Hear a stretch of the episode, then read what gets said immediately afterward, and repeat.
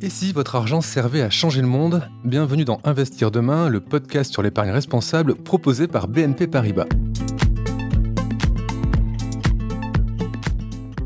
Si vous êtes des fidèles auditeurs de ce podcast, vous savez désormais que l'épargne responsable permet d'investir dans des placements utiles, utiles pour l'environnement, mais aussi solidaires et éthiques, et qui, en plus, vous rapportent de l'argent.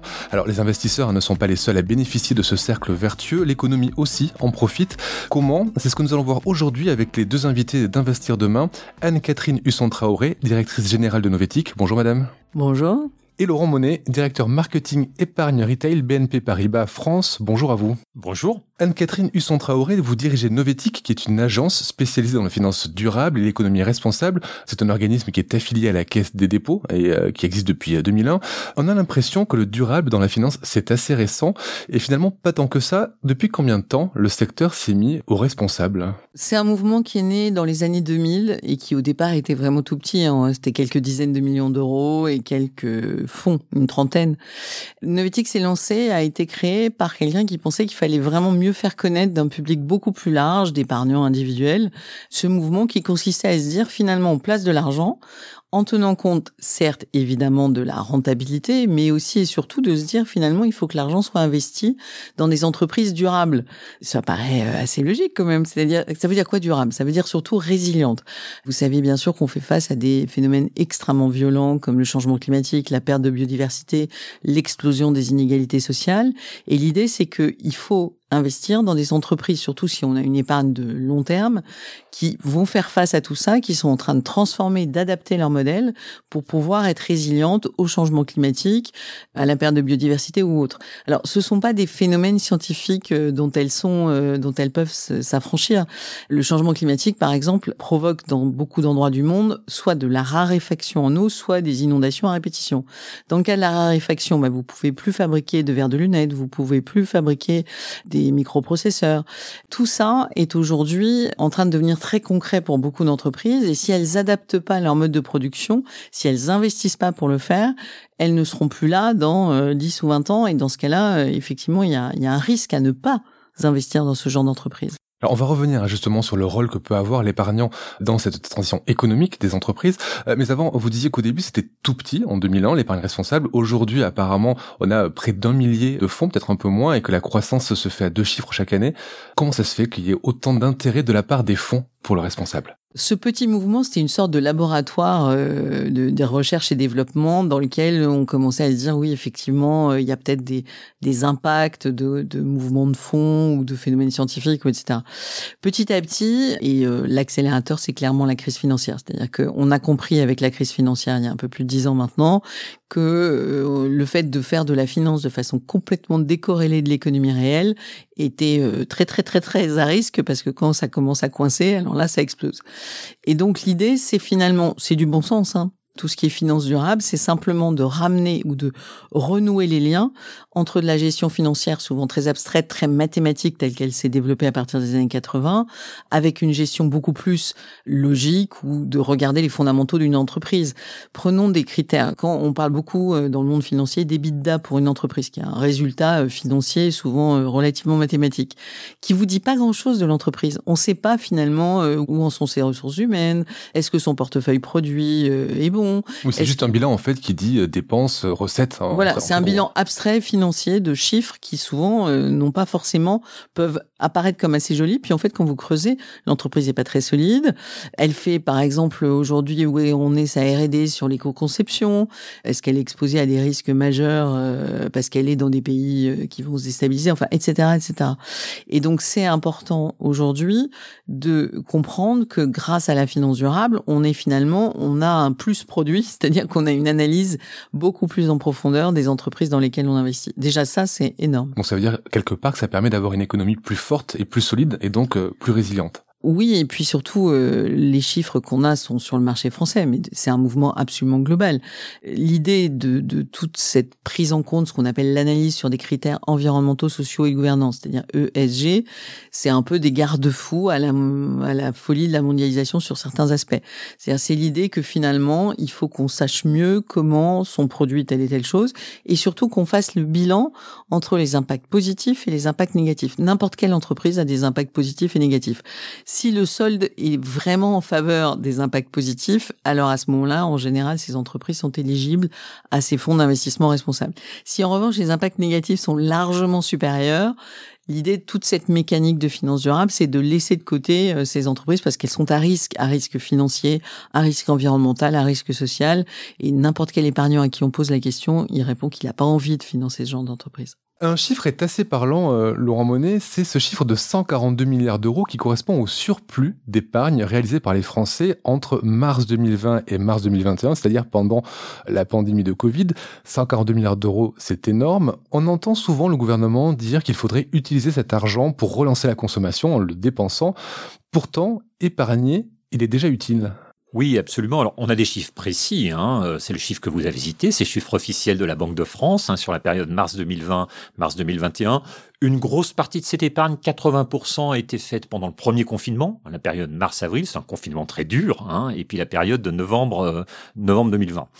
Donc en fait, les Français, un peu forcés, ont beaucoup épargné taux d'épargne est exceptionnel. Hein. En temps normal, le taux d'épargne est de 15%. C'est-à-dire que 15% du revenu est épargné. Voilà, 15% du revenu des ménages, hein, comme on dit, est épargné, avec une grosse partie immobilière, 10%, et puis 5% sur des placements financiers dont on parle aujourd'hui. Ce taux d'épargne a bondi à 21%, même un peu plus. C'est le plus haut chiffre depuis 1950. Et cette épargne financière qui a bondi, on est à des niveaux exceptionnels depuis 1950, ce qui prouve bien le caractère exceptionnel de cette crise. On entend euh, souvent dire que l'argent comme ça qui est épargné euh, ben, ne sert pas à l'économie euh, parce qu'il faudrait justement le réinjecter en le dépensant, en consommant.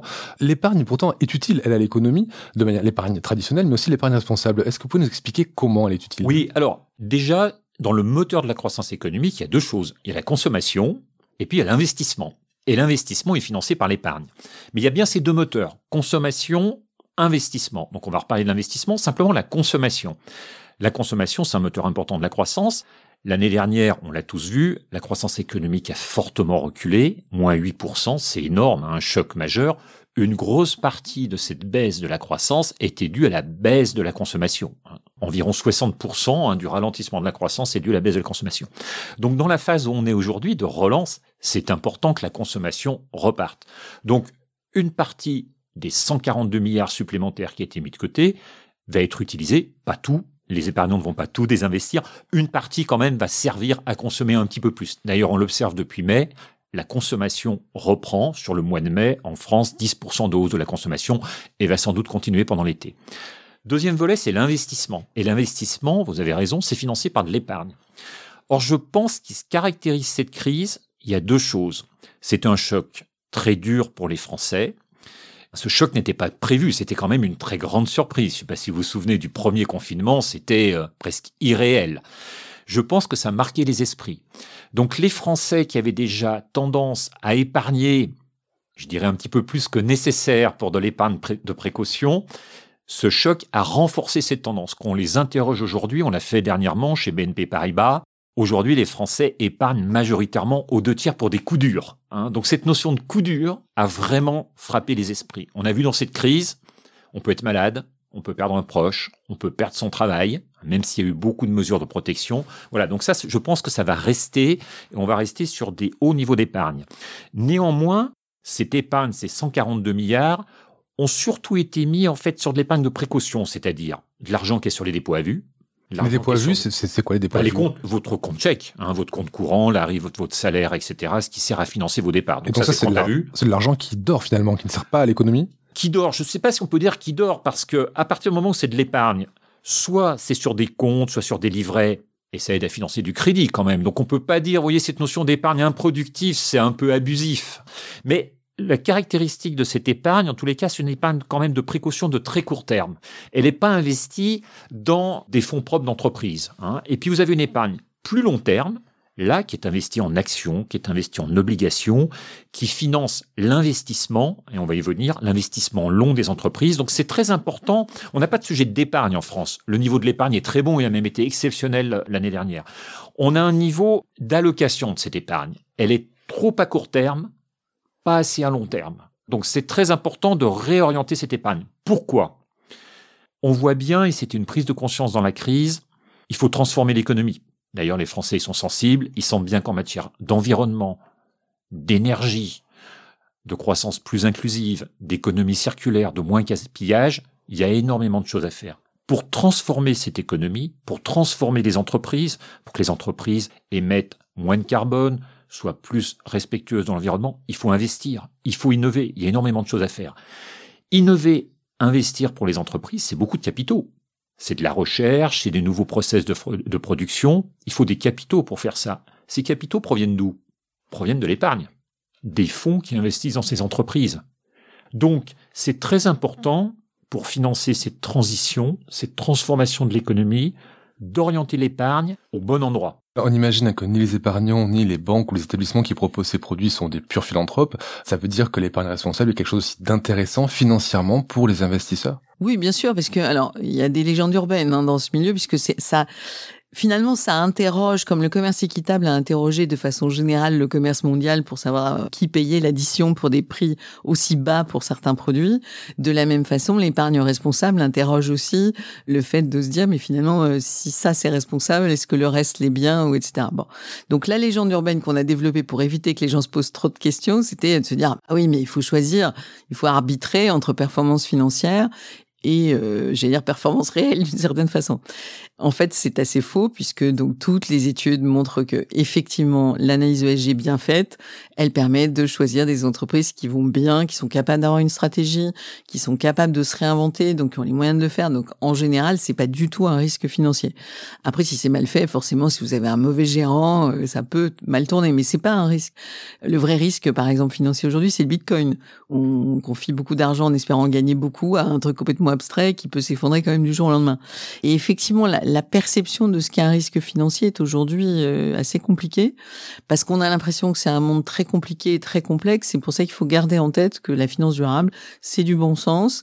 C'est juste se dire, ajouter de l'analyse fondamentale finalement, de l'analyse de la réalité à de l'analyse financière abstraite, que donc euh, globalement, on a très très peu de chances d'y perdre. En revanche, ça a du sens. Et ça, c'est un élément absolument important, à la fois pour ceux qui font de la gestion, parce que remettre du sens dans un monde euh, qui a longtemps été très abstrait, abstrait mathématique, ça fait du bien à tout le monde, mais c'est aussi bien pour le client qui du coup comprend assez facilement cette logique-là. Et est-ce que l'épargne finalement aussi euh, rend l'économie plus efficace? J'ai cru comprendre par exemple que la finance solidaire générait de l'emploi. C'est le cas? Oui, alors finance solidaire, c'est en particulier des fonds dont une partie de la collecte qui est faite auprès des épargnants, par exemple 10%, est investi dans des entreprises solidaires. Et on voit que ces entreprises solidaires peuvent aider à recouvrir un emploi pour certaines personnes. Et ça, c'est très important parce qu'on voit bien qu'on a une croissance économique qui a tendance parfois à exclure. Et il est très important de pouvoir réintégrer ces personnes socialement dans l'économie. Et ce sont des entreprises qui apportent un service, une valeur ajoutée.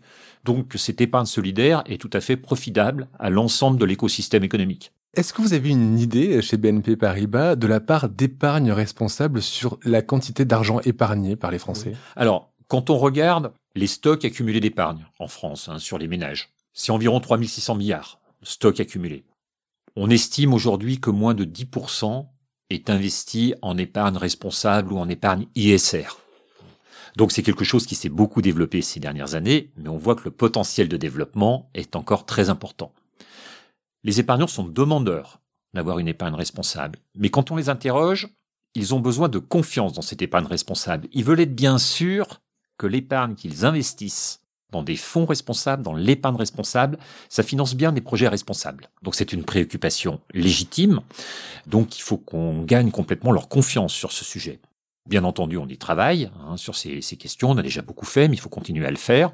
Ça demande de la pédagogie, bien entendu, des explications, des produits adaptés. On le voit par exemple chez BNP Paribas, depuis une bonne dizaine d'années, on a créé un certain nombre de fonds qu'on appelle thématiques. On voit que ces fonds thématiques plaisent parce que quand vous investissez dans un produit comme Smart Food, qui est un produit qui finance la transformation de l'agriculture et de l'alimentaire, d'avoir une production de nourriture qui soit moins consommatrice d'énergie, moins consommatrice d'OGM, moins consommatrice de produits chimiques, c'est quelque chose que comprend l'épargnant. Quand on investit sur un fonds qui finance la transition énergétique, là aussi il le comprend. Quand on investit dans un fonds thématique qui s'occupe du recyclage des déchets, toutes ces préoccupations plaisent. Hein. donc ça peut être une solution produit, ça peut être bien entendu là aussi c'est très important ce qu'on appelle un reporting extra-financier. C'est vrai qu'on communique aujourd'hui beaucoup. Dans le passé, on a beaucoup communiqué sur l'épargne, sur des notions de rendement, ce que ça rapporte. C'est important. Quand on épargne, euh, on renonce à consommer hein, pour consommer plus tard. Donc, il faut que ça rapporte quelque chose. Ça va rester. On a beaucoup communiqué sur les questions de risque. Est-ce que l'épargne est risquée? Est-ce que je peux perdre? Etc. C'est très important. Un troisième R qui devient très important, c'est le sens de cette épargne, la responsabilité. Donc, bien entendu, dans l'épargne, il va falloir continuer à dégager du rendement il va falloir contrôler les risques, c'est notre métier, mais il faut aussi donner du sens à cette épargne-là. Cette transition, ce changement de l'économie dont vous me parlez, il ne peut pas se faire sans les épargnants. On a forcément besoin de l'investissement des épargnants de tous, de la force économique de tous pour le faire. Dans un monde idéal, tout le monde se tiendrait la main, les entreprises, les investisseurs, les États, pour essayer par exemple de respecter l'accord de Paris. Et tout ça est une histoire de fleuve finalement, euh, d'une certaine façon. C'est-à-dire que l'épargne, c'est des petits ruisseaux. Donc c'est sûr que si les petits ruisseaux vont dans n'importe quel sens et éventuellement irriguent le mauvais fleuve, celui qui contribue à aggraver le changement climatique ou à aggraver un certain nombre de phénomènes, euh, là on est encore plus à risque. Si en revanche, grâce à tout ce fléchage développé par l'investissement durable, responsable, ISR, ESG, c'est un peu toujours euh, la même idée, à ce moment-là on a des chances que les petits ruisseaux fassent un grand fleuve qui lui va dans le bon sens et qui irrigue l'économie puisque l'idée aujourd'hui dans les pays à très forte épargne, en Europe il y en a pas tant que ça, hein. en fait il y a la France et l'Allemagne où il y a 2000, 3000 3000, alors ça dépend ce qu'on compte, mais en gros, on est à 2000, 3000 milliards d'épargne. Quand on accumule tout, évidemment, l'impact de cet argent peut être colossal et peut vraiment contribuer à euh, financer la transition qui est de plus en plus indispensable.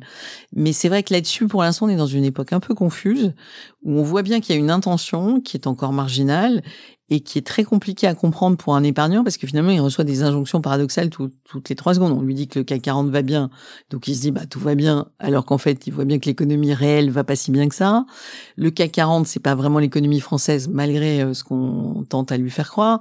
Donc il y a un certain nombre de messages qui fait que aujourd'hui le travail d'un investisseur épargnant individuel qui voudrait orienter mieux son épargne est assez important. Il faut qu'il se renseigne, il faut qu'il lise, il faut qu'il écoute ce podcast. effectivement, après tout ça, il peut être plus à même d'aller voir son banquier en disant voilà, je veux plutôt ça ou plutôt ça. Dernière question, c'est la lisibilité de l'épargne responsable. Il y a une multitude de labels, hein. vous avez cité euh, l'ISR par exemple, il y en a plein d'autres. Est-ce que c'est assez lisible selon vous pour des gens qui ne sont pas forcément bien informés? Est-ce qu'il y a peut-être un petit travail à faire là-dessus? Ce qui est important également, quand on interroge nos, clients, quand on regarde les épargnants, tout le monde n'a pas la même sensibilité sur ces questions-là. On a des épargnants, on a des clients qui sont très avertis sur ces questions. On en a d'autres qui sont beaucoup moins avertis. Donc c'est vrai qu'il y a un travail à faire avec chacun. Les labels peuvent aider. Moi, à titre personnel, c'est vrai que sur les produits alimentaires, je suis pas un expert. Quand je suis un magasin, un label bio m'aide. Et donc je pense que les labels sur l'épargne aident aussi. Alors, Bien sûr, ces labels peuvent progresser encore, on peut faire euh, mieux, mais je, pense que c'est une aide. Je pense que tout ça va évoluer aussi. Et ce qui est très important, c'est que le mouvement soit engagé. Je sens que cette crise a fait prendre conscience d'un certain nombre de choses, et en fait, cette crise sanitaire qu'on a connue est un accélérateur de tendances qui étaient déjà à l'œuvre. On voit bien avec l'environnement, avec tout ce qui s'est passé. La crise, je pense, accélère les choses sur la prise de conscience, à la fois sur la consommation, consommation qui gaspille moins, qui est plus euh, soucieuse de, dans l'environnement. C'est vrai aussi sur l'épargne. Merci Anne-Catherine Husson-Traoré, merci Laurent Monet. Retrouvez Investir demain sur Slate Audio ou sur votre plateforme de podcast préférée.